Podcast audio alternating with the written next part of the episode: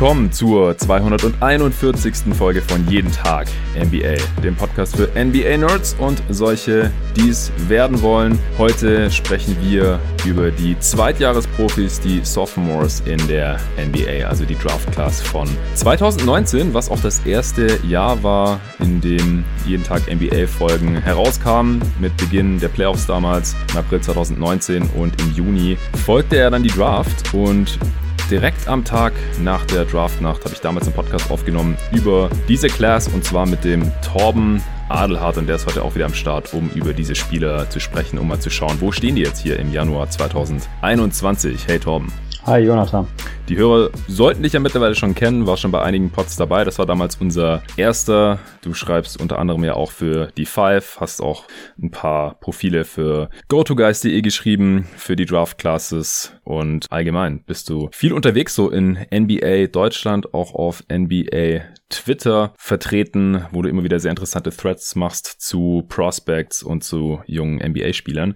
Und deswegen bist du der perfekte Mann hier. Diese Woche sprechen wir über die Sophomores, nächste Woche auch mal über die aktuelle Rookie Class, über die wir ja auch äh, ein Pod zusammen aufgenommen hatten. Äh, wir hangeln uns heute so ein bisschen an unseren Big Boards von vor über anderthalb Jahren entlang und überlegen, was haben wir jetzt von diesen Spielern in der Rookie-Saison und in den ersten Wochen jetzt hier von der Sophomore-Saison gesehen was äh, unsere Evaluation von damals uns so ein bisschen überdenken lässt. Äh, sehen wir die Spieler jetzt eher optimistischer oder pessimistischer aufgrund dessen oder ja, haben wir jetzt noch nichts gesehen, dass wir da jetzt unsere Einschätzung grundlegend überdenken würden. Drauf gekommen sind wir durch eine Frage von äh, Sebastian Bergmann, das ist dein Cousin, richtig? Ja, genau. Ja, der war sogar auch mal in einem Podcast mit mir zusammen bei GoToGuys Wild, ist schon einige Jahre her und ist jetzt auch Supporter auf Steady. Vielen Dank nochmal, Sebastian. Der hatte eine Frage eingesendet für die vorletzte Answering Machine und zwar war das gefühlt zeigen gerade mehrere Zweitjahresprofis, die in der vergangenen Saison wenig bis gar nicht gespielt haben, dass sie durchaus in der Lage sind, einen positiven Impact zu haben. Welche Spieler aus dieser Kategorie sollte man deiner Meinung nach besonders im Blick behalten? Außerdem kam noch eine Frage zu Terrence Mann vom äh, Andreas Weise. Und äh, der ist ja auch Sophomore, der gehört hier in diese Class rein. Und so können wir halt diese Fragen hier im Pod heute noch ein bisschen mit abdecken, auch wenn wir es jetzt nicht auf diese Spieler im Speziellen beschränken wollen. Und ähm, ich mache das immer ganz gerne hier bei jeden Tag NBA, dass wir nicht halt irgendwelche Tags raushauen und dann äh, da nie wieder drauf geguckt wird. Deswegen haben wir beide auch nochmal in unserem Pod von damals direkt nach der Draft reingehört. Ich äh, habe mir nochmal mein Big Board von damals angeschaut und ähm, ja, jetzt müssen wir halt schauen, wo haben wir damals falsch gelegen? Kann man das jetzt überhaupt schon sagen? Oder wo fühlen wir uns Stand derzeit auch bestätigt, auch wenn man wirklich dazu sagen muss, dass viele Spieler hier noch nicht mal irgendwie 500 Minuten gespielt haben und man da halt echt noch wenig sagen kann. Äh, deswegen, bevor wir gleich loslegen, vielleicht Torben, wie schätzt du denn die ganze Sache so ein? Äh, du hattest ja auch direkt Bock. Äh, wie kommt's? Ja, ich erinnere mich daran, dass ich damals, als ich mein äh, Big Board bei Twitter rausgehauen habe, dazu geschrieben habe, dass natürlich die ähm, an der an der Spitze der Draft-Klasse es relativ dünn ist, auch wenn mit Zion Williamson und John Morant zwei sehr sehr vielversprechende Jungs stehen. Gerade Zion Williamson war ja eigentlich ganz klar als der kommende Superstar schon proklamiert mhm. und John Morant hat ja auch im Laufe dann seiner seiner Sophomore-Saison für für Murray State ähm, ganz klar gezeigt, dass er eigentlich als dynamischer Boardhändler und Pick-and-Roll äh, Spielgestalter in der NBA auch funktionieren kann. Und und auf die beiden Jungs haben sich alle gefreut, aber ich fand es halt auch danach relativ interessant, weil ich da auch ein breites Feld gesehen habe. Eigentlich ähnlich wie jetzt auch bei der vergangenen Draft, wo wir ja auch dann, sag ich mal, so von Position 10 bis 30, 40 ähm, eine Menge Spieler haben, wo man ganz klare Wege erkennen kann, wie sie produktive NBA-Rotationsspieler werden können. Und das fand ja. ich halt ähm, vor, vor jetzt knapp anderthalb Jahren äh, auch schon so. Deshalb hatte ich auch ein relativ breites Tier 3 und Tier 4. Ne? Also ich hatte, das kann man vielleicht kurz mal sagen, Zion Williamson alleine in Tier Tier 1, also für mich ja. so der Spieler, der eigentlich eine Franchise vom ersten Tag an, ähm, ja, oder das Gesicht einer Franchise sein kann, der offensive Fixpunkt ist und der quasi ja der kommende Go-To-Guy für die nächsten Jahre sein wird. Ja Morant hatte ich tatsächlich ein Tier darunter. Ähm, würde ich jetzt vielleicht direkt mal die Frage zurückspielen, Jonathan. Würdest du heute, Stand jetzt 22. Januar 2021, Ja Morant und Zion Williamson immer noch auseinandersehen bei den Tiers oder würdest du Ja Morant jetzt schon ein Tier hochschieben oder vielleicht auch Zion ein Tier runter, dass wir jetzt kein, keine Franchise-Tier haben, sondern halt sehr, sehr gute potenzielle All-Stars mit Morant und, und Zion Williamson. Also auch wenn ich Zion bisher in der NBA eher enttäuschend finde. Da kann ich gleich noch ein bisschen mehr zu sagen, aber das ist bestimmt auch schon in einigen der letzten Pots so ein bisschen durchgeklungen. Äh, würde ich ihn jetzt noch nicht nach unten schieben, sondern eher Morant nach oben. Also ich hatte mhm. ihn damals auch auf zwei, ganz klar, auch über Barrett oder so. Da gab es ja sogar Diskussionen damals. Oder dass manche Knicks-Fans gesagt haben, ja, sie haben sowieso lieber Barrett, nicht schlimm, dass sie erst an drei picken, solche Sachen, das ist ja Stand heute gar keine Diskussion mehr. Also ich würde Morant ein bisschen nach oben schieben, Zion ein bisschen nach unten, aber sie beide jetzt im Endeffekt in diesem Franchise-Player-Tier drin haben. Ich hatte da auch schon ziemlich viel dazu gesagt im Top 10 U24 Spieler Podcast, der kurz vor Saisonbeginn hier rausgekommen ist. Da hatte ich Morant auch noch hinter Zion und das sehe ich stand heute auch noch so, aber wir sind auf jeden Fall näher zusammen, als ich es noch bei der Draft 2019 gedacht hätte. Mm, ja, genau, das sehe ich nämlich auch so. Ich hatte ja sogar auch bei meinem Board, äh, was ich eingereicht habe für das Ranking, hatte ich ja sogar John Morant drin. Also er sieht tatsächlich noch besser aus, als man das damals erwarten konnte. Für die Top 25 hattest du ihn drin, stimmt. Ja, ja genau, für, genau, für deine hier Top 25 aller NBA-Spieler, ja. Genau, genau, da hatte ich ja John Morant schon drin. Ähm, also ja, ich bin auch riesen Fan und ich würde auch tatsächlich Morant eher eins, eins hochschieben. Ich glaube schon, dass er der, der Franchise-Player sein kann, den die Grizzlies ja. auch in ihm gesehen haben damals. Denke ich auch. Also jetzt weniger basierend auf dieser Saison, denn da war er einfach verletzt und hat noch nicht besonders viel gespielt, aber hat ja auch direkt zu Beginn 44 Punkte rausgehauen, richtig krasses Game gehabt. Aber die Rookie-Saison hat er eigentlich schon gezeigt, was für ein Spielertyp er sein kann in dieser Liga. Ja. Und dann hattest du vorhin angefangen zu erklären, relativ große Tiers halt. Hinter Zion in einem, dann Morant alleine in einem, oder? Ja, genau, genau. Die beiden hatte ich jeweils in einem. Und dann Tier 3, was für mich dann sowas war wie ähm, Starterminuten, kann dann auch die, die, die dritte oder die, die, ja, die dritte Geige, sag ich mal, im Angriff spielen bei einem ambitionierten Team. Da hatte ich dann halt so Leute drin wie Calver, Garland, Brent Clark, RJ Barrett. Ähm, das sind sicherlich die Namen. Die Andre Hunter hatte ich ja auch noch drin. Cam Reddish, wobei da schon ein bisschen weiter hinten auch. Mhm. Das sind sicherlich auch die Jungs, so die bei den meisten ähm, in den Board äh, in diesem Tier zu verorten waren. Äh, vielleicht dann schon mal jetzt ein Spieler oder ja eigentlich zwei Spieler, die ich drin hatte, über die wir jetzt vielleicht direkt am Anfang mal kurz sprechen können, wenn es wirklich okay ist. Und zwar sind ja. das Goga Bitatze und Chuma Okiki. Ich hatte, als ich den Podcast jetzt gerade nochmal gehört habe von uns vom äh, vom Sommer 2019, hatte ich auch schon anklingen lassen, dass ich Goga Bitatze eigentlich als Bigman sehr sehr spannend finde, weil er ähm, ja auch so eine so, so ein Pick and Pop Bigman sein kann, der auch den Dreier mhm. mal nimmt, der ein bisschen Playmaking gibt, der ein gutes Auge hat, ähm, gute Court Vision, Pässe spielen kann. Jetzt hat man ja tatsächlich, und da wollte ich schon fast meine erste Siegesrunde drehen damals, ähm, ich glaube, das waren so die ersten fünf Pacers-Spiele in seiner Rookie-Saison. Da hatte er tatsächlich richtig gute Spiele schon dabei, wo er ähm, zweistellig gepunktet hat. Ich glaube, in einem Spiel irgendwie vier Blocks und vier Assists. Mhm. Und ähm, ja, dann kam leider jetzt die Verletzung dazwischen. Ich glaube, er laboriert jetzt im Endeffekt schon lange an der Knöchelverletzung rum. Und ähm, bei Chumo Kiki, der sich das Kreuzband damals in der March Madness gerissen hat, ähm, ja, das das sind halt jetzt zwei Jungs, wo ich eigentlich ein Sternchen gern machen würde, weil wir einfach noch keine Aussagen über die treffen können. Ich ja. glaube, du hattest aber auch beide relativ hoch bei dir auf den Boards, ne? Ja, das ist richtig. Also ich hatte auch äh, Zion und Morant, so wie du. Und dann hatte ich ein relativ großes Cluster aus entweder Spielern, wo ich eine relativ hohe Upside gesehen habe oder mir schon ziemlich sicher war, dass das NBA-Spieler sein werden mit einer relativ langen Karriere, also halt doch dann äh, Clark und Grant Williams, die ich relativ weit oben sehe, die ja jetzt auch äh, schon gute Rollenspieler in ziemlich guten Teams waren, beziehungsweise Grant Williams halt auch 20 Minuten schon in den Playoffs äh, gesehen hat.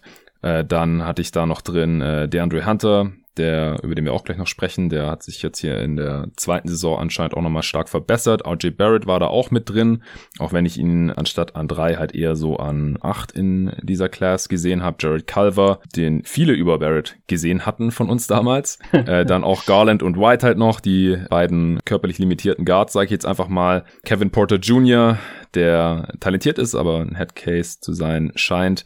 Und dann hatte ich in äh, meiner Top 14 noch Bitadze eben drin, Okiki und Romeo Langford. Äh, mhm. Die halt alle bisher, also diese drei haben einfach so wenig gespielt bisher, dass man da noch nicht wirklich was zu sagen kann. Also Bitadze und Okiki unter 500 Minuten und Langford sogar unter 400, also Okiki noch, noch deutlich weniger. Der hat ja die gesamte Rookie-Saison ausgesetzt und jetzt hat er einen Bone Bruce gerade am Knie, zum Glück nichts gerissen. Das ist nämlich dasselbe Knie, an dem er sich da schon wieder verletzt hat. Hatte davor 18 Minuten pro Spiel für die Magic gesehen. Also da kann man jetzt eigentlich noch nichts bewerten. Ich habe meine äh, Top 30, also ich hatte damals äh, versucht, alle Spiele, die ich so in der ersten Runde sehe, durchzuranken. Da habe ich jetzt bei jedem äh, entweder hingeschrieben, meine Erwartungen sind erfüllt Stand heute oder ich sehe ihn etwas optimistischer oder pessimistischer oder deutlich optimistischer oder pessimistischer oder eben nicht bewertbar. Und sowohl bei Bitadze als auch bei Okiki, Langford und auch Dumbuya mhm. äh, habe ich nicht bewertbar hingeschrieben, einfach weil sie bisher zu wenig gespielt haben oder vor allem auch aktuell gerade zu wenig spielen. Bei Bitadze weiß ich auch noch, der hat da ganz gut losgelegt gehabt. Den äh, hat sich dann noch der ein oder andere noch in sein Fantasy-Team reingeholt, weil äh, Blocks und dann halt noch ein paar Assists und hier und da ein Dreier. Äh, das kann halt wertvoll sein, aber wenn Sabonis und Turner beide fit sind, dann fallen da halt relativ wenig Minuten noch für ihn ab. Vor allem war er dann selbst verletzt, wie du gerade gesagt hast. Deswegen, ich würde ihn jetzt auch Stand heute gar nicht neu bewerten wollen. Ja, genau. Das war dann auch schade, dass, als ich glaube, in der Bubble hat er dann wieder gespielt und da sah er überhaupt nicht fit aus. Und ähm, mhm. ich glaube für Bitasse, das, das wird jetzt ein bisschen kniffliger wieder reinzukommen. Gerade für Big Man und jetzt auch bei Indiana, wo es, wie gerade schon gesagt hast, mit, ähm, mit Sabonis und Turner auch super läuft. Da fallen nicht mehr viele Minuten ab. Ähm, das ist dann jetzt ein bisschen problematisch für ihn. Finde ich schade, weil die, ähm, die Flashes, die er gezeigt hat, sind schon echt vielversprechend und da passt er auch von seinem Skillset meiner Meinung nach gut in die NBA rein. Ähm, mal abwarten. Ja. Und für Okiki gilt das gleiche dann, ja. Ja, ich habe gerade nochmal geschaut. Der hat 91 Minuten bisher, also unter 100 Minuten ja. in fünf Spielen. Das kannst du einfach noch gar nicht bewerten. Und bei Bitadze, das hatte ich damals, glaube ich, auch schon gesagt, wenn ich in dem Pod dann in einem anderen, dass äh, es interessant ist, dass sie halt einen Center gedraftet haben. Klar, sollte man halt auch machen, auf, auf BPA gehen. Äh, an der Stelle könnte es halt ein guter Pick gewesen sein, auch wenn man schon Sabonis und Turner im Kader hat, aber das macht halt einen Trade von zumindest einem der beiden auf lange Sicht oder beziehungsweise kurzfristige Sicht vielleicht auch. Turner war ja schon letzten Sommer jetzt im Gespräch dabei in Celtics und so noch wahrscheinlicher, finde ich. Also wenn halt noch ein Bitazzi da direkt hinter, hinten angezüchtet wird, dann muss man halt mittelfristig eine Lösung finden, denn es äh, werden ja die beiden jetzt schon gestaggert, weil man die nicht in jedem Matchup nebeneinander spielen lassen kann, Sabonis und Turner und dann äh, ist halt gar keine Zeit mehr für Bitazi dahinter eigentlich. Mhm. Hattest du Jackson Hayes auch in dem Tier? Nee, ne? Du hast ihn, glaube ich, weiter nee. hinten. Nee, von Jackson Hayes habe ich nicht so viel gehalten. Den äh, hatte ich deutlich weiter unten. Im nächsten Tier hatte ich dann so, also ich habe nicht so kleinteilige Tiers gemacht, ich habe eher äh, einfach durch gerankt, aber ich kann so grob abgrenzen. Also danach kam bei mir halt Reddish, äh, Thibault, PJ Washington, äh, NAW, und dann äh, im nächsten Tier würde ich sagen äh, Nasir Little, Carbon Galley, Hayes, äh, THT und Tyler Hero, der viel zu niedrig gerankt ist.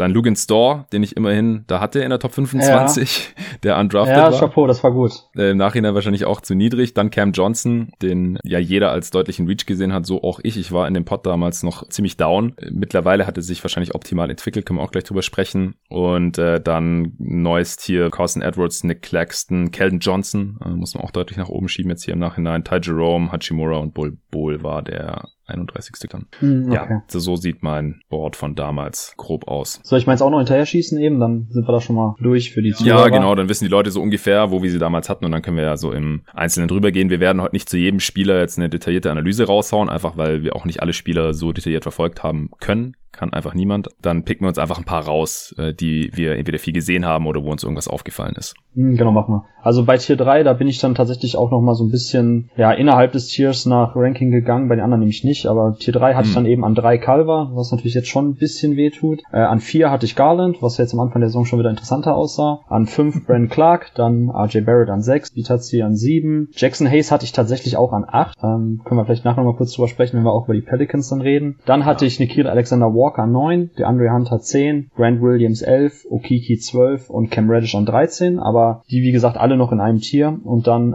in Tier 4, wo ich gesagt habe, okay, das sind vielleicht nicht mehr die, die dir 30 Minuten geben und teilweise auch Matchup abhängig nur spielen können. Das sind dann Seko Dumbuya, ähm, Kevin Porter Jr., Romeo Langford, Kobe White, Taylor Hurton Tucker, Nazir Little und John Tay Porter. Mm. Tier 5 war dann die, wo ich schon gesagt habe, okay, da sehe ich schon eigentlich klare Wege noch, wie sie NBA-Minuten sehen können, aber sie müssen schon in gute Position reinkommen, um sich zu entwickeln. Da hatte ich dann Calvin Johnson, Ty Jerome, Bol Bol, Matisse Thybel und Terrence Mann. Und in Tier 6, das wird jetzt schon ein bisschen, das tut jetzt schon etwas weh, da hatte ich dann tatsächlich die Jungs, wo ich sage, okay, ähm, haben eigentlich auch relativ klare NBA-Skills, aber die Schwächen sind auch so eklatant, dass es dann vielleicht auch irgendwann schwierig werden könnte oder sie aus Rotationen rausfallen. Das waren dann Cam Johnson, Tyler Hero, Nick Claxton, Rui Hashimura, Bruno Fernando und Casey Okpala. So, das waren die Jungs, die ich dann, das waren glaube ich auch 30 Spieler, die ich dann für mich so identifiziert habe. Dann gab es halt noch andere wie, wie äh, Gafford oder so, die ich komplett hinten rausfallen lassen habe. Oder du hattest ja glaube ich auch gerade Kambili genannt von, mhm. ähm, von den Clippers, den hatte ich zum Beispiel auch gar nicht.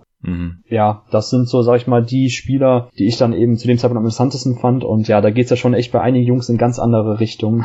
Auf jeden Fall. Aber man muss halt echt nochmal dazu sagen, es ist echt noch nicht alle Tage Abend. Und es gibt halt auch immer in jeder Class Spieler, die die ersten ein, zwei, drei Jahre irgendwie toll aussehen und dann doch aus der Liga rausfallen. Das sehen wir auch immer wieder, wenn wir diese äh, Abrechnungen mit den Draft Power Rankings machen. Das machen wir nach vier Jahren, also am Ende der Rookie-Verträge immer. Das äh, haben wir halt dann zum ersten Mal 2015 gemacht. Und wenn man sich diese Folge von damals halt heute nochmal anhört, fünf Jahre später, dann würde man das halt auch nochmal ganz neu ranken, als mhm. nach vier Jahren. Ja, also ja, auf jeden Fall, auf jeden Fall. Nach einer Saison und ein bisschen, da kann man jetzt wirklich immer noch nicht äh, irgendwie was abschließend bewerten. Aber wir haben halt mehr Informationen bekommen jetzt als damals am, am Draft Day und das wollen wir hier halt so ein bisschen mit einarbeiten. Natürlich. Ich denke, es ist einfach auch so eine ganz nette Übersicht mal über die Draft Class und ja, wo man vielleicht auch wieder ein paar Learnings rausziehen kann, ja, wenn man dann die nächste Draft betrachtet oder so. Ich finde es immer ganz spannend alles. Ja, sorry, eine Ergänzung noch, Jonathan. Ähm, ich hatte dann nämlich noch in diesem Thread bei Twitter, wo ich das gepostet habe, hatte ich dann unten nochmal geschrieben, auch Spieler, die in meiner Gunst gestiegen sind vor der Draft, weil ich auch mal viel gescoutet habe und nochmal dann eben mhm. dieses finale Board erstellt habe. Da war PJ Washington, den hatte ich scheinbar echt vergessen, überhaupt in irgendein Tier reinzuordnen. Der wäre aber bei mir Tier 3 gewesen. Hatte ich zum Glück auch ähm, bei dir im Podcast gesagt, also kann man nachhören, dass ich PJ Washington an 8 für die Pelicans zum Beispiel interessanter gefunden hätte. Also der wäre auch in dem, in dem Tier gewesen. Dann Chuma Okiki ist in meiner Gunst gestiegen, einfach aufgrund seines Skillsets als Stretch Forward, der Dreier treffen kann, Closeouts attackieren kann, der, der ein guter mobiler Verteidiger am Flügel ist. Äh, Nikhil Alexander Walker ist noch in meiner Gunst zum Schluss gestiegen und dann auch noch auf 8, glaube ich, ja schlussendlich gewesen oder sieben gewesen. Ähm, Nicholas Claxton ist in meiner Gunst gestiegen und Kevin Porter Jr.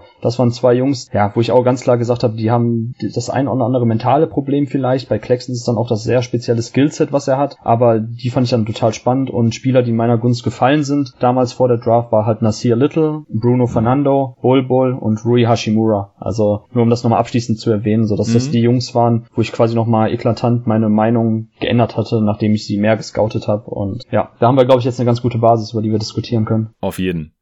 Ja, äh, ich würde sagen, wir sprechen nochmal kurz über Zion und Ja. Also, ich weiß nicht, wie es dir geht, aber ich bin nach wie vor ein bisschen enttäuscht von Zions NBA-Leistungen bisher. Ja, es, ist schwierig. Es ist eigentlich ein bisschen so eingetreten, wie wir es schon befürchtet haben oder prognostiziert haben, auch in unserer Preview, dass nämlich das Offensivsystem mhm. von den Pelicans beziehungsweise die Lineups, die die spielen, nicht unbedingt förderlich sind für ihn. Also ja. ich, ich hatte auch irgendwann mal nach irgendeinem Spiel, ich weiß nicht mehr welches war, von den Pelicans, da hatte ich ein bisschen auf das Playmaking von Zion ähm, geachtet, weil ich das für mich ja auch so noch etwas so seine, seine versteckte Stärke ist irgendwo, weil er einfach so viel Aufmerksamkeit von Defensiven auf sich zieht, ähm, dass er einfach dann zwangsläufig Freiräume für die Mitspieler schafft, die er auch eigentlich auf dem College damals immer gut gefunden hat per Kickout-Pässe oder aus dem Post rausgespielt hat. Und da habe ich dann auch in dem Thread damals ähm, geschrieben mit den Szenen, wo man ganz klar sieht, wenn Zion irgendwo am Perimeter den Ball erhält und dann zum Drive ansetzt. Die Mannschaften, ich glaube, das waren die Spurs sogar in dem Spiel, die helfen frühzeitig aus, die schicken frühzeitig die Hilfe, die Spieler stunten in den in, in den Driving Lanes bei ähm, mhm. bei Zion und da muss er einfach dann die Kickout-Pässe spielen, da muss er einfach als Playmaker in Erscheinung treten. Da hat er immer noch zu oft einfach Phasen drin, wo er das einfach nicht macht, was komisch ist, weil es auch immer wieder Szenen gibt, wo er super Pässe spielt, wo man ganz klar erkennen kann, dass sein Williamson eben auch in diesem Bereich ein sehr, sehr guter äh, Spielgestalter sein kann, beziehungsweise eben auch eine Offense auf diese Weise fördert. Und ja, ich weiß nicht, also dann gab es wieder auch genügend Spiele, wo einfach ähm, Steven Adams die Zone zugemacht hat, wo dann für seinen Williamson wenig Platz war, wo dann die Defense auch sehr leicht rotieren konnte. Oftmals ist es dann nämlich auch so, dass wenn Steven Adams mit ihm auf dem Spielfeld steht, dass einfach ein Verteidiger, ein Frontcourt-Verteidiger des Gegners kann oftmals zwei Spieler gleichzeitig verteidigen, weil ja. Steven Adams im Dunker-Spot oder im Midpost irgendwo macht keinen Sinn. Also da kann man besser aktiv aushelfen und das, das tut ihm nicht gut. Also ich weiß jetzt gerade nicht ehrlich gesagt, wie die Offense der Pelicans steht im Rating. Unterdurchschnittlich. Unterdurchschnittlich, ja. Also genau, die sind, glaube ich, ganz gut im Defensiv, aber schwach im Offensiv-Rating. Das, das, das war Anfang der Saison so, jetzt beim letzten ja. Power Ranking Western Conference vom letzten Sonntag, da waren sie bei beiden so um Platz 20. Ich schaue mir jetzt gerade, wie es die Woche gelaufen ist oder wo sie jetzt stehen. Ja. Ja, Offense 19, Defense 26 mittlerweile. Mein Gott. Die haben die krass, zweitschlechteste okay. Defense über die letzten zwei Wochen. Also das hat halt leider auch überhaupt nicht gehalten. Das hatten wir ja noch gehofft in der Preview. Wir haben ja zusammen die Previews zu den Grizzlies und Pelicans passenderweise aufgenommen gehabt und Da haben wir gesagt, gut, mit dem Kader äh, kein Spacing, aber hoffentlich kann man irgendwie eine gute Defense haben und dann reicht's offensiv noch irgendwie, wenn man mit viel Pace spielt, was sie jetzt halt auch nicht machen. Ja. Also das ist echt alles so ein bisschen Worst Case, gerade was die Pelicans angeht im Bezug auf Zions Skillset halt vor allem. Und das sollte absolute Priorität haben. Er ist der Franchise-Player und ich verstehe nicht, wieso er da nicht maximiert wird. Also da machen sie echt einen richtig schlechten Job mittlerweile. Also sowohl das Management und das Roster um ihn herum, das hat mir letzte Saison noch besser gefallen, da hat er leider kaum gespielt. Ja. Und jetzt aber halt auch das Coaching. Also ich habe das Gefühl, dass äh, Van Gundy das bisher noch nicht so wirklich auf die Reihe bekommt, äh, Zion auch zu maximieren. Denn auch wenn man sich so mal sein statistisches Profil anschaut, dann sieht das nicht besser aus, zumindest mal als, als letzte Saison. Also seine Usage ist runter. Das geht gar nicht aus meiner Sicht. Also der sollte eigentlich so viel machen wie, wie möglich nur, aber geht halt nicht wirklich auch in, mit diesem Roster, mit diesen Mitspielern. Er ist bisschen effizienter, er muss aber halt auch mehr für sich selbst kreieren. Er wird weniger eingesetzt, er hat weniger Assisted Field Goals als letzte Saison und äh, bereitet aber auch weniger für andere vor. Äh, das ist halt das, was du gerade schon angesprochen hast, was halt auch ein bisschen enttäuschend ist bisher. Ja. Und deswegen kann man da eigentlich nicht wirklich eine Entwicklung erkennen bisher. Er nimmt halt auch aufgrund des fehlenden Spacings jetzt mehr Würfe aus der Floater Range, was echt nicht optimal ist. Der Typ sollte eigentlich so viel wie möglich direkt bis zum Ring kommen, weil da kann ihn gar keiner mehr stoppen. Auch wenn er da bisher diese Saison ein bisschen schlechter trifft als letzte, was halt auch wieder auf äh, schlechteres Spacing hindeutet. Ja. Und er ist eigentlich nur ein bisschen effizienter gerade als letzte Saison, Offensivrating 117, weil er aus der Floater Range halt noch 48 Prozent trifft. Das ist okay, aber also weit überdurchschnittlich. Aber wenn er da halt ein bisschen abfällt, dann äh, ist es halt schlecht, dass er dort mehr Würfe nimmt. Dann äh, zieht er halt auch weniger Freiwürfe, weil er nicht so viel bis zum Korb durchkommt. Nimmt gar keine Dreier weiterhin, dankt auch weniger als letzte Saison. Also das gefällt mir halt alles echt bisher noch nicht so. Also da von diesen ganzen Sachen ist jetzt für sich genommen nichts mega schlimm, aber zusammengenommen gefällt mir das halt nicht. Und defensiv ist er halt weiterhin auch kein Faktor, also zumindest kein positiver. Und die Krönung ist halt auch, dass die Pelicans sogar ohne Zion besser spielen als mit ihm bisher. Klar, Small Sample Size soll man nicht überbewerten, äh, diese On-Off-Geschichten, aber das, dieser Mix so unterm Strich gefällt mir das halt gar nicht. Also ich will jetzt echt noch kein Abgesang auf Zion hier anstimmen, nicht im geringsten. Ich sehe ihn jetzt halt gerade etwas pessimistischer als vor anderthalb Jahren. Er, er war halt auch verletzt und so. Aber bisher könnten halt die Leute, die Zion jetzt vor der Draft nicht so extrem abgefeiert haben, wie wir beide zum Beispiel, sich hier so ein bisschen bestätigt sehen. Ja, dass halt er eben nicht der defensive Playmaker ist oder halt kein positiver Faktor in der Defense sein kann, er auch äh, in der Offense nicht so richtig der Playmaker für andere ist, dass der Wurf überhaupt nicht da ist, dass er seine Freiwürfe nur mit 65 Prozent trifft. Das sind halt alles die Sachen, die man äh, vor der Draft ihm negativ angekreidet hat oder wo halt die Zweifler sich halt Fragen gestellt haben, wie, wie will der ein Superstar sein und das, die konnte er jetzt halt bisher noch überhaupt nicht irgendwie widerlegen. Ja, also Zion ist halt nicht so dieser Plug-and-Play-Franchise-Player, den du einfach, mhm. ne, wie, wie, wie ein Ja Morant oder wie damals auch, weiß nicht, Kyrie Irving, wenn die Jungs aus dem College kommen als Ballhändler, so, da weiß man ganz genau, okay, über die kann man leichter ein Team herum aufbauen. Selbst wenn man einfach nur einen athletischen Rimrunner auf der 5 hat, mit dem kann man immer noch das Pick and Roll laufen. Aber Zion Williams mit dem Skillset, was er hat, braucht halt schon dann so sehr zugespitzte Komplementärspieler mit ihren Fähigkeiten. Und klar, einerseits ist es einfach nur Shooting, was ihm schon helfen wird, aber gerade dann auch so was, den Frontcourt-Partner betrifft, ähm, da ist es dann schon echt schwierig, wenn das Steven Adams ist. Und die Zahlen sprechen da echt eine deutliche Sprache. Also 1,8 Assists, 2,6 Turnover sehe ich gerade bei den, bei den ähm, Per-Game-Stats Stats und das, hm. das darf halt nicht sein, das ist absurd. Und gerade weil der Eye-Test ja auch was anderes sagt, weil Zion Williamson eben diese tollen Passing-Flashes hat, aber es ist zu oft immer noch so Kopf runter und einfach wilde Spin-Moves in die Defense rein und das ist halt dann auch eben das Problem, dass es sehr, sehr einfach ist, gegen die Pelicans momentan zu schemen als Verteidigung oder als äh, Head Coach. Ja. Ähm, da würde ich einfach sofort immer die Hilfe schicken. Ich würde dann auch sofort vom Dunker-Spot aus weghelfen und das machen die Gegner. Deshalb ist, glaube ich, auch seine, seine Quote am Ring ein bisschen schlechter geworden. Ich hatte das jetzt auch beim Christmas Game im Kopf, ähm, wie oft da einfach sein Williamson gegen drei, vier Leute am Korb finishen musste und es trotzdem noch geschafft hat. Das ist ja das Krasse, was man sonst wirklich nur von Ausnahmeathleten sieht, wie in LeBron oder so, dass sie eben trotzdem am Korb finishen, egal was die Defense macht. Vielleicht noch eine, eine Sache dazu. Ich weiß auch nicht mehr, das war zuletzt bei irgendeinem Spiel, wo Zion endlich mal ein Pick and Roll gelaufen ist als Ballhändler und auch direkt, glaube ich, ich weiß nicht, ob der geslammt hat oder so, auf jeden Fall war das ein super, ein super Spielzug. Mhm. Und dann wollte ich mal gucken, wie jetzt seine Stats aussehen als Pick and Roll Ballhändler, weil das haben wir beide auch gefordert, dass er vielleicht öfters mal in solche Situationen eingesetzt wird. Ähm, die waren leider nicht auffindbar. Also zumindest bei, bei statsnba.com konnte ich mir das nicht anschauen, weil er noch nicht genügend Pick and Rolls gelaufen ist als Ballhändler. Ja. Also vielleicht war es tatsächlich der einzige, die einzige, ja. der einzige Playtype, äh, den er bislang gemacht hat, oder der einzige Spielzug in diesem Playtype. Aber das geht halt auch nicht. Also ich weiß nicht, ich bin echt unzufrieden damit, wie Zion eingesetzt wird zurzeit. Ähm, und ja, ich glaube, da kommt aktuell viel zusammen, aber du hast schon recht, den Zweiflern spielt das ein bisschen in die Karten, dass er einfach so agiert, wie er momentan agiert. Ja.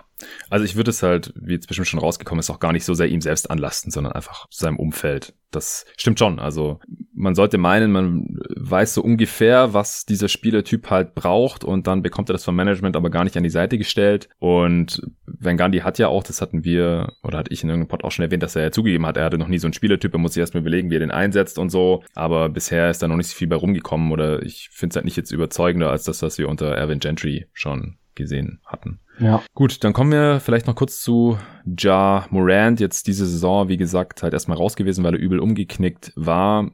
Was willst du vielleicht noch kurz zu ihm sagen? Oder was macht er denn jetzt bisher in der NBA besser, was man so am College nicht von ihm gesehen hatte vielleicht? Oh, gute Frage. Also, was macht er besser? Ähm, eigentlich, eigentlich wenig. Das Krasse ist, dass er, dass er gegen NBA-Mannschaften, also dass er quasi gegen die Miami Heat oder gegen welche Mannschaft auch immer, quasi genauso gut aussieht, wie gegen die Competition, ähm, gegen die Murray State gespielt hat als Mid-Major College. Und das ist, glaube ich, das, das Wahnsinnige. Ähm, ja, das ist halt immer so da, das Ding bei diesen Jungs, die aus, aus dem Mid-Major kommen. Cameron Payne war damals ja auch bei Murray State. Ähm, das sind halt Spieler, die wahnsinnige Zahlen auflegen oder auch ein Damian Lillard, ein CJ McCollum, wo man immer sofort dann sagt vor der Draft, okay, die Zahlen sehen überragend aus, aber schaut euch mal an, gegen wen die gespielt haben. Ne? Das sind irgendwelche zukünftigen Buchhalter, keine Basketballprofis.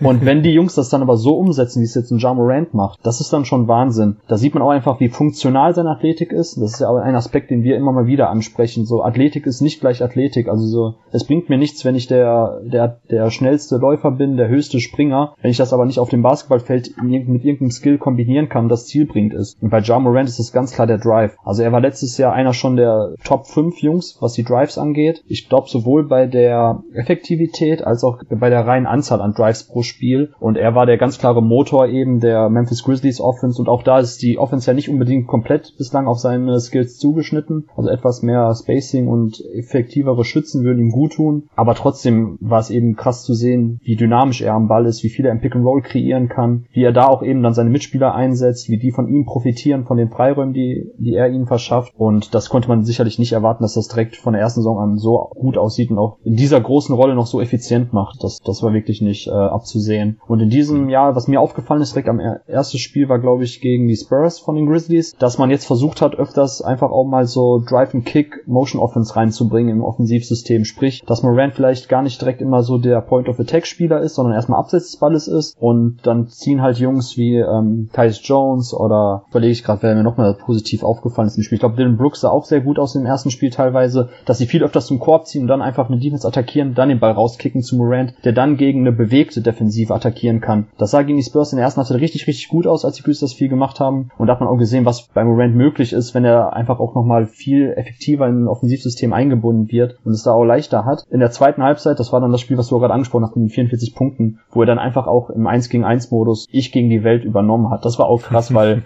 da ging dann nachher nicht mehr viel bei den Grizzlies und Morant hat einfach komplett übernommen und jeden Angriff direkt zum Korb gezogen, gefinisht, Floater, Pull-Up-Jumper, so das war ja auch eine der angesprochenen Schwachstellen vor der Draft bei ihm, dass man sich nicht sicher war, wie effizient sein Pull-Up-Wurf ist und ob ihn das dann einschränkt gegen NBA-Verteidigung, die ihm den Wurf geben wollen und das ist bislang auch noch gar nicht so richtig negativ zum Tragen gekommen. Also von daher bei Morant kann man quasi nur in Schwärmen geraten und äh, ja, hast du ihn, sie, siehst du es anders? Ich glaube nicht, beziehungsweise hast du denn noch andere Aspekte in seinem Spiel, die du vielleicht auch dann beim Scouting damals noch nicht so gesehen hast und die dich überrascht haben? Nee, ich denke, wir müssen jetzt auch gar nicht mehr so viel weiter über Morant sprechen, denn äh, also ich habe ihn jetzt als, wie ich ja vorhin auch schon gesagt habe, als etwas optimistischer gesehen als, als vor der Draft, aber im Prinzip haben wir ihn als zweit vielversprechendes Talent ja auch gesehen und das ist er jetzt im, im Endeffekt auch, auch wenn er natürlich jetzt hier schon sehr früh auf einem All-Star-Level angekommen ist. Deswegen äh, würde ich sagen, machen wir einfach weiter mit unserem Board, sonst äh, wird der Pod halt auch unendlich lang und äh, du musst ja irgendwann auch wieder was anderes machen. Deswegen äh, sprechen wir vielleicht noch über seinen Memphis Grizzlies Kollegen Brandon Clark, den du hattest ihn ja auch im nächsten Tier jetzt, oder? Genau, Tier 3, da hatte ich ihn an an 5. Ja, Also Clark war ja letztes Jahr als Rookie direkt ultra effizient bei Memphis, aber hauptsächlich von der Bank. Advanced Stats lieben ihn auch. Da ist er durchgehend fast auf Platz eins in dieser Class, trotz äh, Morant und Zion. Äh, dieses Jahr ist jetzt aufgrund von Verletzungen im Frontcourt da halt mehr Starter und die Quoten sind jetzt komplett in den Keller gegangen. Also Dreier, Freiwurfquote, auch am Ring. Da war letztes Jahr unstoppable. Das ist alles runtergegangen. Könnte jetzt natürlich noch Small Sample Size sein, wie bei allen Stats dieser Saison noch. Könnte aber halt auch die bessere Competition vielleicht sein, weil er halt mehr gegen Starter ran muss. Wie siehst du das denn? Hatte der eher ein bisschen overachieved letztes Jahr als auch schon sehr alter Rookie? Oder werden seine Quoten da eher wieder nach oben kommen? Und ansonsten habe ich ihn jetzt hier als Erwartungen erfüllt markiert bei mir. Ja, kann man so sagen. Ich will auch sagen, Erwartungen erfüllt. Wir hatten ja damals im Podcast nach der Draft angesprochen, dass wir uns gar nicht mal so sicher sind, ob er wirklich dieser Non-Shooter ist, den viele proklamiert haben, weil einfach seine Floater damals am College schon so gut aussah und das war ja auch in der ersten Saison jetzt in Rookie-Jahr überragend, was er aus der Floater-Range getroffen hat und das ist eigentlich immer ein guter Shooting-Indikator, ob jemand Touch hat, genauso wie die mhm. Freiwurfquote und ähm, das sah bei Brent Clark letztes Jahr überragend aus. Bei den Dreiern konnte man schon skeptischer sein, ob er das wirklich halten kann. Es war auch ein sehr niedriges Volumen. Er nimmt jetzt halt ähm, zwei, äh, drei, knapp zwei Dreier, glaube ich, pro Spiel und ja. trifft sie dann stark unterdurchschnittlich. Nur er hat auch seine seine Wurfform verändert. Das finde ich total komisch. Äh, hast du das gesehen schon direkt ja. am Anfang? Sieht irgendwie ein ja, bisschen das ist irgendwie so ein, so ein, so ein eher so ein Schaffding, also dass er den Ball eher so nach vorne schaufelt. Äh, vielleicht kurz Anekdote, ich glaube, ich weiß nicht, ob ich die hier in dem Podcast schon mal erzählt habe. Ich hatte ja in der Five dann kurz nach der Draft schon einen Artikel über Brent Clark geschrieben und habe dann mit Keith Wybernes gesprochen. Das ist ein, ähm, ein Redakteur für, für SB Nation, der quasi so eine Art College Beatwriter ist bei Gonzaga. Mhm. Und mit ihm habe ich dann über Brent Clark und seine College-Karriere gesprochen. Und er hat mir auch erzählt, dass Brent Clark in dem Redshirt-Jahr, was er hatte, also er kam ja dann als Transfer nach Gonzaga, musste ein Jahr aussetzen. Und in dem mhm. Jahr, er war vorher auch ein kompletter Non-Shooter bei San Jose, hat auch eine, eine Freiwurfquote von knapp 50 Prozent nur oder so, also konnte wirklich gar nicht werfen. Und er hat in dem ein Jahr wie ein Besessener an seinem Shooting gearbeitet, hat sich halt diesen Floater drauf gepackt und alle Coaches haben gesagt, Brandon Clark hat einfach einen unfassbaren Touch, so und das müssen wir einfach irgendwie schaffen, so bei ihm reinzukriegen in der ganzen Shooting Motion, dass er nicht nur Floater trifft, sondern auch Freiwürfe, Dreier aus dem Catch and Shoot und das hat er letztes Jahr dann eben geschafft und dass es jetzt runtergegangen ist und er auch seine Wurfform bei seiner Shooting Motion beim Distanzwurf geändert hat, finde ich schon sehr, sehr komisch. Also hm. Gefällt mir gar nicht, ehrlich gesagt. Also ich habe ich ein bisschen Angst, dass er da ein bisschen mehr ja. verfuscht hat, weil er besser werden wollte, obwohl es eigentlich funktioniert hat. Natürlich, wie gesagt, das Volumen war letztes Jahr auch teilweise bei den Dreiern war es ja auch so gering, dass man da jetzt nicht unbedingt davon ausgehen konnte, dass er es hält, gerade wenn er Starter wird, ähm, gegen bessere Competition dann auch noch spielt, äh, dass er vielleicht auch bessere Closeouts gegen sich gelaufen bekommt, dass das dann schon schwieriger wird mit den Dreiern. Äh, mhm. ich rechne aber dann trotzdem noch mit einer Regression ein bisschen so zur Mitte, dass man dann, dass er wahrscheinlich dann so ein 33-prozentiger Dreierschütze wird, den man jetzt nicht komplett offen draußen stehen lassen kann. Und äh, das wird ja trotzdem dann auch schon den Grizzlies wahnsinnig helfen, wenn er dann eben in der Ecke trotzdem verteidigt werden muss und man nicht einfach komplett von ihm weghelfen kann. Und ja. was, was sagst du zu seiner Defense, Jonathan? Weil da hatten wir ja auch sehr, sehr viel von ihm gehalten, beziehungsweise ja, ganz, oft. ganz kurz vielleicht noch zu den Quoten, die Hörer, die es nicht so auf dem Schirm haben. Ja. Er hat halt letztes Jahr 62 Prozent aus dem Feld geschossen, 36 Prozent von der Dreierlinie, gut, das war 23 von 64, also zwei Dreier von der Possessions, echt äh, fast zu vernachlässigen. Und Freiwurfquote 76 Prozent. Ich meine, er ist extrem heiß in die Rookie-Saison auch gestartet und war dann irgendwie so bei 60, 50, 90 am Anfang oder so. Ja. Oder 60, 50, 85, irgend sowas hatte ich da mal irgendwo gepostet. Und das ist dann halt auch schon im Verlauf der Saison ein bisschen abgekühlt. Aber diese Saison ist er jetzt halt auf 47 Prozent aus dem Feld, 27 Prozent von der Dreierlinie bei etwas höherem Volumen, 3 auf 100 Possessions und 50 Prozent Freiwürfe. Aber in totalen Zahlen ist es halt schon wieder alles halb so wild. 13 von 26 Freiwürfen. Ja, das ist super small sample size. Ich glaube, da wird er bald wieder Richtung 70 Prozent kommen. Beziehungsweise wenn er jetzt hier halt ein paar mehr getroffen hätte, dann wäre das auch. Und 7 von 27 Dreiern. Also klar, die Wurfform, die kann besorgniserregend sein. Vor allem, weil wir das halt auch schon bei anderen NBA-Spielern gesehen haben. Denn die irgendwas am Wurf gedreht haben und die auf einmal schlechter getroffen haben, dann hat sich das auch manchmal einfach nicht mehr erholt. Dann, weil es einfach dann an der Wurfmechanik lag. Mhm. Und irgendwann ist es dann halt auch im Kopf drin und dann äh, hören die Spieler komplett auf, irgendwelche Würfe zu nehmen. Also ich hoffe jetzt echt nicht, dass es sowas in die Richtung ist. Das äh, müssen wir auf jeden Fall im Auge behalten, weil Touch hat er eigentlich und hat halt zumindest schon mal über eine Sample Size von 1300 Minuten gute Quoten aufgelegt. Das ist noch nicht besonders verlässlich. Gerade bei Dreiern sagt man ja immer so ab 750 Attempts. Da ist er jetzt halt gerade mal bei ein bisschen mehr als 10% davon, bevor wir da irgendwie aufatmen können. Aber das wäre halt schon wichtig für ihn als Offensivspieler in dieser Liga, damit er dann halt auch bei uns dieses Ranking auf dem Board rechtfertigen kann, weil dafür muss er dann halt eigentlich auch schon auch ein konstanter Starter sein. Ja. Zur Defense, also ich finde da eigentlich auch ungefähr so gut wie erwartet, ja, trotz eben relativ kurzer Wingspan. Jetzt, das fand ich jetzt letztes Jahr eigentlich auch schon bemerkenswert, dass die Grizzlies halt ohne ihn äh, zuerst besser gespielt haben. Das hat sich dann im Verlauf der Saison auch immer weiter verbessert und im Endeffekt äh, hat er dann sogar ein positives On-Off gehabt. Da kam er aber halt auch größtenteils von der Bank. Und jetzt dieses Jahr als Starter bisher, da läuft halt mit ihm auf dem Feld auch überhaupt nicht.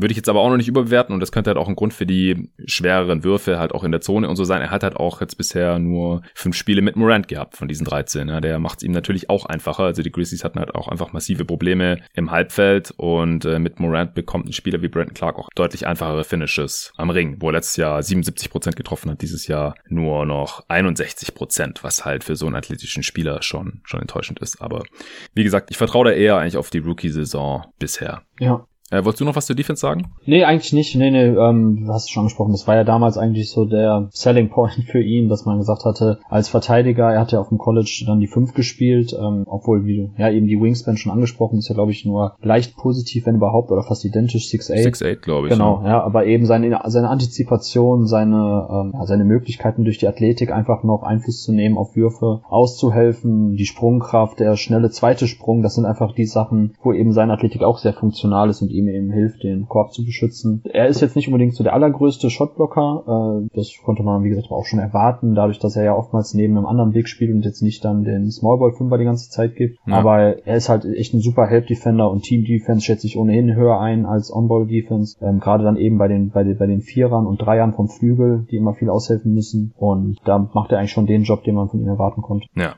also diese Saison spielt er laut Basketball Reference bisher gar nicht auf der 5. Herr Tillman ist ja jetzt auch da. Hat sie erledigt. Ja, genau. Dann ist, dann ist der der Fünfer und dann gibt's halt noch Jang und dann Valanciunas, bis der jetzt halt raus war. Ja, am College war er halt noch ein richtig krasser Shotblocker, aber da war er halt auch athletisch noch deutlich überlegener als jetzt in der mhm. NBA natürlich. Ja. Okay, dann äh, hau du gerne mal den nächsten Spieler raus. Ja, dann würde ich gerne von dir etwas über RJ Barrett erfahren. Du hattest ihn ja, glaube ich, nur an Position 8 auf deinem Big Board. Ja, hat er dich positiv überrascht oder sind die Schwächen, die du damals angesprochen hast und auch die unklare Rolle, weil ich erinnere mich, dass du ja gesagt hast, dass du nicht genau weißt, ob er denn überhaupt damit äh, klarkommt, wenn er nicht dieser absolute Go-To-Guy in der Offensive ist, nicht die Offense immer über ihn läuft, ob er nicht eher das Mindset hat und dann auch sehr schnell mhm. schlechte Würfe nimmt. Wie siehst du das jetzt nach einer Saison und paar zerquetschten Spielen aktuell?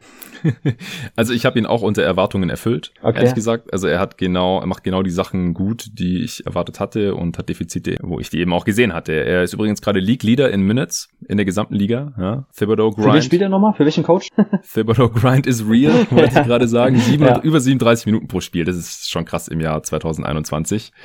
Legt halt auch dann gute Per-Game-Stats auf. 18, 7 und dreieinhalb Assists pro Spiel. Große Achillesferse. Natürlich das Shooting hatte ich jetzt auch im, im Pod schon mehrmals angesprochen, auch wenn es bisher eine kleine Sample Size ist und ich nicht glaube, dass es bei 23 Prozent bleiben wird. Er hat halt echt diese extremen Schwankungen, was seine Confidence von Downtown angeht oder halt einfach sein, sein Shotmaking. Also er hat halt Spiele, da trifft er drei Dreier oder so, drei von drei, drei von vier. Mhm. Äh, und jetzt auch letzte Nacht wieder gegen Golden State, direkt im ersten Viertel zwei Dreier reingeknallt, sieht sauber aus. Und dann fragt man sich halt, was ist in diesen ganzen anderen Spielen, wo er die ganze Zeit 0 von 5 brickt. Was da ein bisschen Hoffnung macht, ist die Freiwurfquote. Das war auch extrem krass letzte Saison teilweise als Rookie, wo er Stretches hatte, wo er gar nichts getroffen hat. Am Ende 61 Prozent und jetzt diese Saison bisher 61 von 81. Das sind 75 Prozent. Wenn er das halbwegs halten kann, dann wäre das gut, weil das macht ihn halt direkt zu einem deutlich effizienteren Spieler. Ja, er ist jetzt halt auch nicht so richtig die erste Option gerade bei den Knicks. Das äh, ist Julius Randle. Es erinnert mich so ein bisschen ans College, wo er halt neben Zion gespielt hat, auch ein sehr dominanter Big im Prinzip. Auch wenn jetzt halt wirklich noch mehr über Randle läuft, als damals über, über Zion lief. Er ist halt eher so die, die zweite Option und dafür gefällt mir sein Skillset halt immer noch nicht so. Er macht jetzt halt relativ viel, hat eine relativ hohe Usage Rate, 24 Prozent äh, bei einer der schlechtesten Offenses der Liga. Ich, ich sehe einfach keinen zukünftigen Star hier nach wie vor. Also schon jemanden, der vielleicht so 20 Punkte pro Spiel machen kann und so, so halbwegs effizient irgendwie, wenn die Freiwürfe weiterfallen oder er den Dreier wenigstens so mit 30 Prozent herum trifft und ein bisschen was für andere auflegen kann, der defensiv auch solide sein kann aufgrund seines Körpers. Da äh, sind die Knicks ja gerade auch überraschend gut, wobei das auch viel mit dem äh, Shooting Luck noch zu tun hat. Das hatte Tobi Bühner hier im Eastern Conference Power Ranking ganz gut ausgeführt. Aber ja, wie gesagt, unterm Strich ist, ist es eigentlich der Spieler, den ich erwartet hatte bisher. Wie sieht's da bei dir aus? Ja, Ja, eigentlich schon. Was mir dieses Jahr bislang aufgefallen ist in den wenigen Spielen, die ich gesehen habe, ein Punkt, den man vor der Draft schon bei ihm gesagt hat, wo es vielleicht noch Möglichkeiten gibt zur Entwicklung, auch wenn er dann gar nicht so dieser ganz, ganz klassische On-Ball-Creator mit hohem Scoring-Output ist, ist eben sein Playmaking. Dass er hat ja schon auf dem College viele tolle Ansätze gezeigt, neben Zion, du hast ja gerade schon angesprochen, was eigentlich auch schon wiederum kritisch zu sehen war, dass eigentlich mehr über RJ Barrett lief als über Zion Williamson. Aber da gab es immer mal wieder Szenen, wenn er dann auch irgendwie Pick and Roll gelaufen ist oder wenn er seinen äh, Verteidiger geschlagen hat, dass er dann entweder Zion bedient hat oder rausgekickt hat zu Cam Reddish. Also bei Duke hat man schon gesehen, dass RJ Barrett mit dem Ball in der Hand etwas anfangen kann, dass sein Ballhandling und seine Vision ausreichend genug entwickelt sind, um eigentlich auch dann eben ein bisschen Creation zu liefern, ein bisschen Playmaking. Und da hat man auch jetzt in diesem Jahr, also in den Partien, die wie gesagt, die ich gesehen habe, waren noch nicht so viele.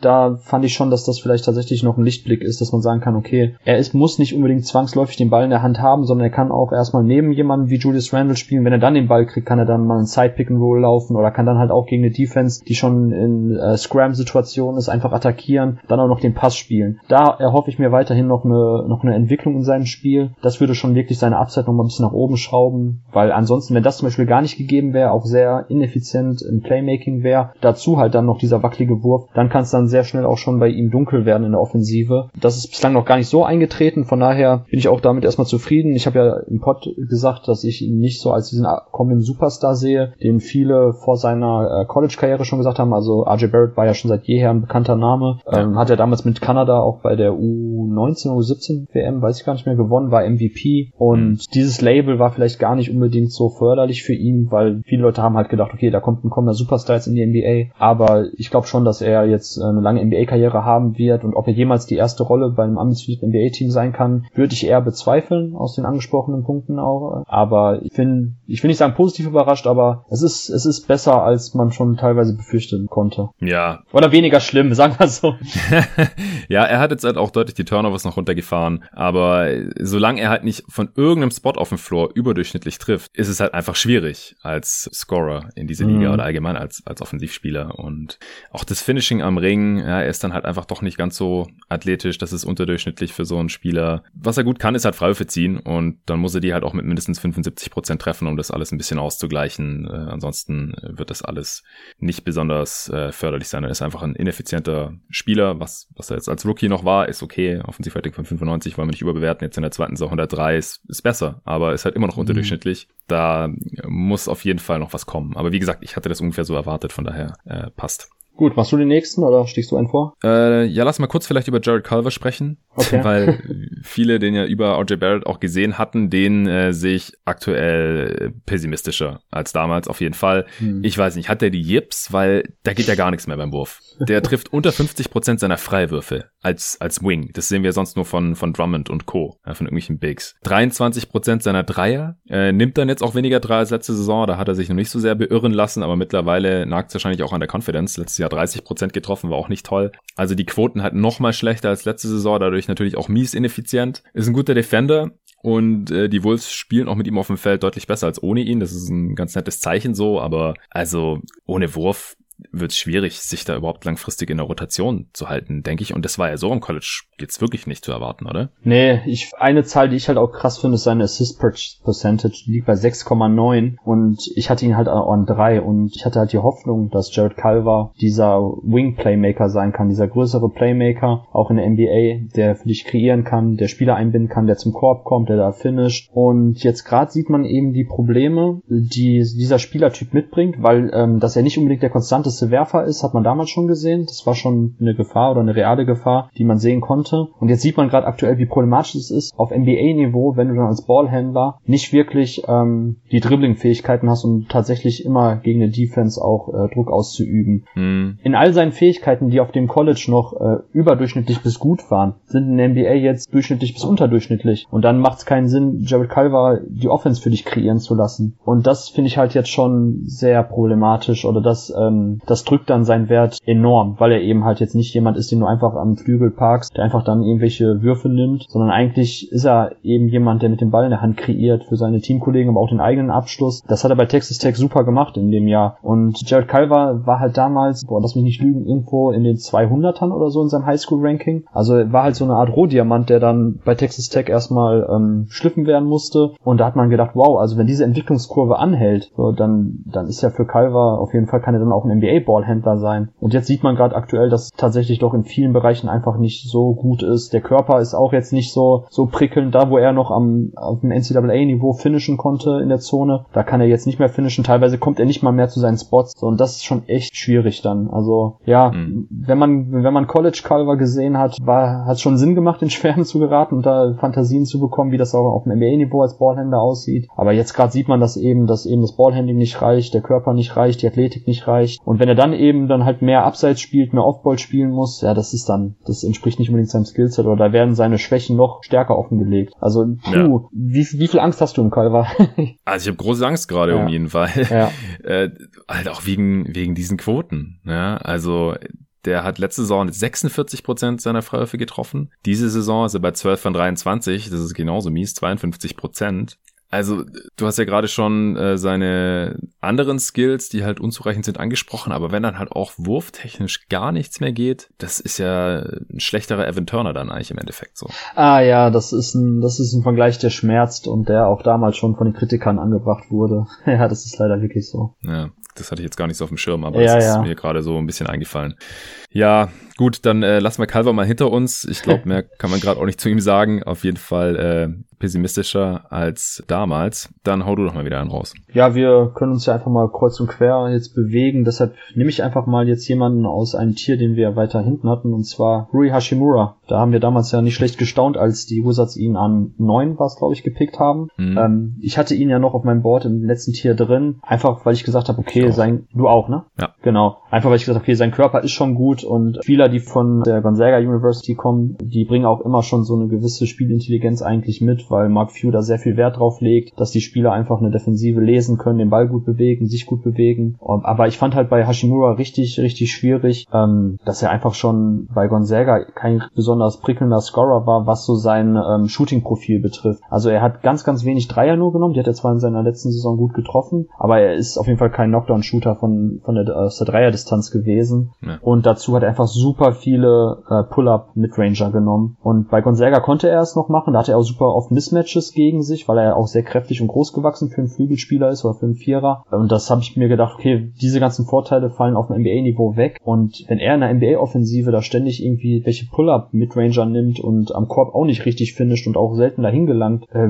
puh, mit dem wackeligen Dreier, dann sieht's nicht so gut aus. Dazu einfach auch noch seine Verteidigung, wo er einfach ständig off ist. Obwohl er einen guten Körper hat, gute Athletik, hat er da gar keine Plays gemacht. Und wenn das schon Spieler auf dem College nicht machen, dann wird's in der NBA noch schwieriger. Und ja, wie siehst du jetzt Hashimura? Ist es so gekommen, weil andere könnten wiederum jetzt dafür argumentieren, gerade in dieser Saison, in den paar Spielen, dass das schon besser aussah. Ja, aber das ist halt äh, sieben Spiele. Ja, ist ja, ja äh, auch verletzt gewesen und jetzt spielen die Wizards ja gerade nicht.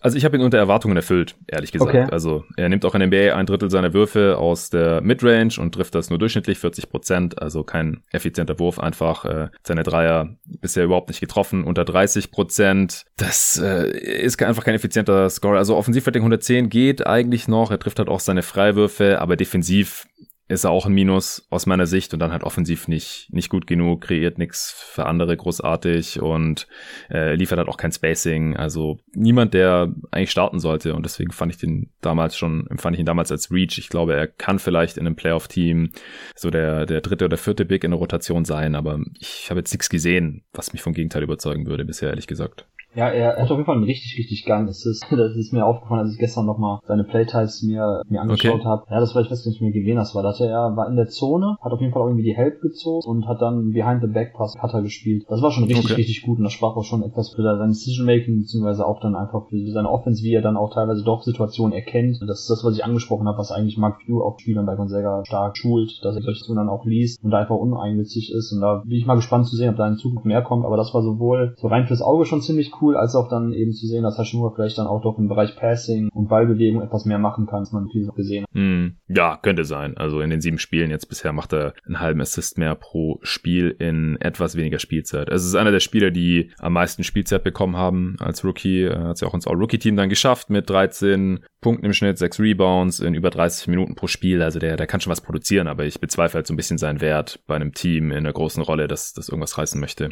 Mm, genau. Also bei Hashimura, wie gesagt, ich hatte ihn in Tier 6, da würde ich sagen, okay, sieht er vielleicht doch besser aus. Und ja. da muss man, ja, also man muss ja auch ganz klar sagen, dadurch, dass er an 9 gezogen wurde, haben die Wizards natürlich auch jetzt ein starkes Interesse daran, ihn zu pushen und ihn viel spielen zu lassen, Entwicklungsmöglichkeiten zu geben. Das ist ja auch etwas, was, was wir jedes Mal nach jeder Draft immer sagen, so hey, was wir vorher im Board haben, das ist im Vakuum betrachtet, wenn wir davon ausgehen, so, wenn ein Spieler sich ganz normal weiterentwickelt, wenn jetzt keine Outlier-Entwicklung kommt, wie beim Kawhi Leonard, und wenn halt der Spieler ungefähr in der Range auch gezogen wird, was seinen Fähigkeiten entspricht oder den Fähigkeiten, die wir sehen. Wenn aber ein Spieler viel, viel früher gepickt wird, dann kommt er doch auf viel mehr Möglichkeiten. Das ist bei Hashimura so. Und das war jetzt auch bei einem anderen Spieler so, wo ich dann direkt nach der Draft zurückgerudert habe und das war nämlich Tyler Harrow. Vielleicht können wir dann jetzt über ihn sprechen, weil ja. ähm, ich, ich habe halt damals ganz klar gesagt, okay. Äh, ganz kurz mal, Torben. Ja, ja, irgendwie sorry. irgendwie ähm, klingst du gerade anders als vorher die letzten zwei Minuten. Ich weiß nicht, ob irgendwas anderes ist an der Mic oder. Oh, echt? Ja, ja, jetzt ist wieder. Du bist so ein bisschen weiter weg gewesen. Echt? War ich weiter das weg? Okay. Jetzt ja, besser? Jetzt klingst du wieder wie vorher. Genau. Ich weiß okay, nicht, dann. Dich, hast du dich zurückgelehnt oder? nee, ein okay. bisschen. Aber krass, ja, dann bleibe ich vorne. Immer. Ja, macht macht einen großen Unterschied auf jeden Fall aus. Ach krass, okay. Ja, ja. war wirklich, war, war nicht so, dass ich mich jetzt im Sessel wie auf Arbeit mal so zurückgelehnt habe und angesprochen habe. So, es, es klang ein bisschen so oder. Ach krass. Ja, also es, du warst weiter weg und es hat so ein bisschen Gehalt dadurch auch und so. Also, ja, weil mein Mic nicht so gut ist. Krass. Ja gut, weiß ich Bescheid. Sorry. Alles cool. Ähm, ja, du hast ja gesagt, dann können wir in dem Zuge auch über Heroes sprechen. Und dann habe ich gesagt, ja, machen wir. Und dann kannst du ja da halt irgendwie einsetzen dann. Ja, genau, okay. So, an dieser Stelle hier machen wir einen Cut, denn die Aufnahme ist ziemlich lang geworden. Und dann verteile ich den Content lieber auf zwei Tage. Den zweiten Teil gibt es dann demnächst hier mit Torben über die Sophomores in der NBA.